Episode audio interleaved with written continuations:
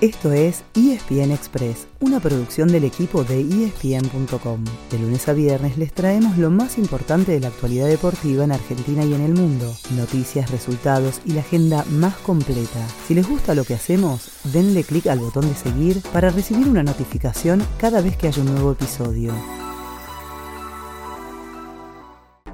Primera de Gaetano, le queda Don Belé, jugó para Giovanni Simeone, tiene gol. ¡Simeone! ¡Gol! Jarit cerrado arriba, Valerdi, gol.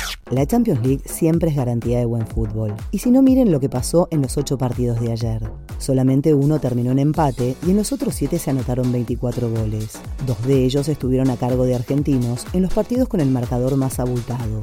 Gio Simeone entró desde el banco para sellar el 6 a 1 del Napoli sobre el Ajax, mientras que Leonardo Valerdi marcó uno en el 4 a 1 del Marsella sobre el Sporting de Lisboa. Además, Lautaro Martínez y Joaquín Correa fueron titulares en la dupla de ataque del Inter, que se llevó tres puntos clave derrotando 1 a 0 al Barcelona. El Atlético Madrid del Cholo Simeone tuvo a Nahuel Molina de entrada y después ingresó Ángel Correa, pero se complicó perdiendo 2 a 0 ante el Brujas. Y Cuti Romero estuvo en el once inicial del Tottenham, que empató sin goles con el Frankfurt, con Lucas Salario mirando desde el banco.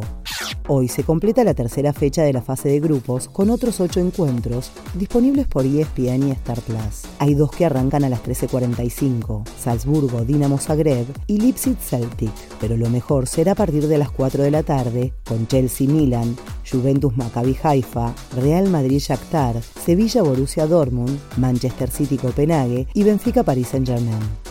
Por las dudas, sepan que en casa también hay buen fútbol. Ayer, por la fecha 23, se jugaron cinco partidos. Entre lo más destacado, San Lorenzo empató sin goles con Godoy Cruz. El Ciclón suma así tres empates en lo que va del torneo. Y Aldo Civi cortó una racha de ocho partidos sin ganar y seis derrotas seguidas, venciendo 2 a 0 a Barraca Central. El Tiburón igual sigue en zona de descenso junto a Patronato, ya que esta temporada bajarán dos equipos.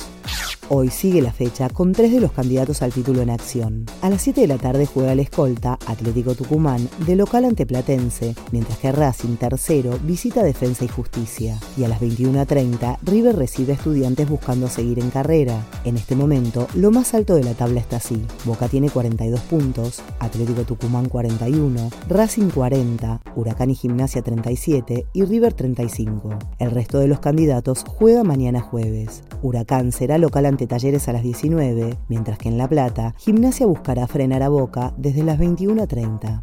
Ayer empezó la segunda fase del Mundial de Voley Femenino, un evento que pueden ver completo por Star Plus. Las Panteras, todavía festejando una clasificación histórica, jugaron un gran primer set, pero después cayeron 3 a 1 ante uno de los organizadores, Países Bajos. Sin mucho tiempo para lamentarse, hoy a las 3 de la tarde enfrentan a Bélgica. Después les toca Italia el viernes y Puerto Rico el domingo.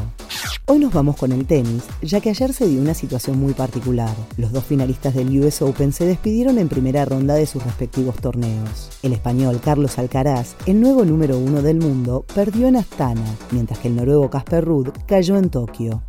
Ese fue el final del episodio de hoy. De lunes a viernes, al comenzar el día, les contamos lo que pasó y lo que se viene en el mundo del deporte. Los esperamos en el próximo episodio con mucho más ESPN Express.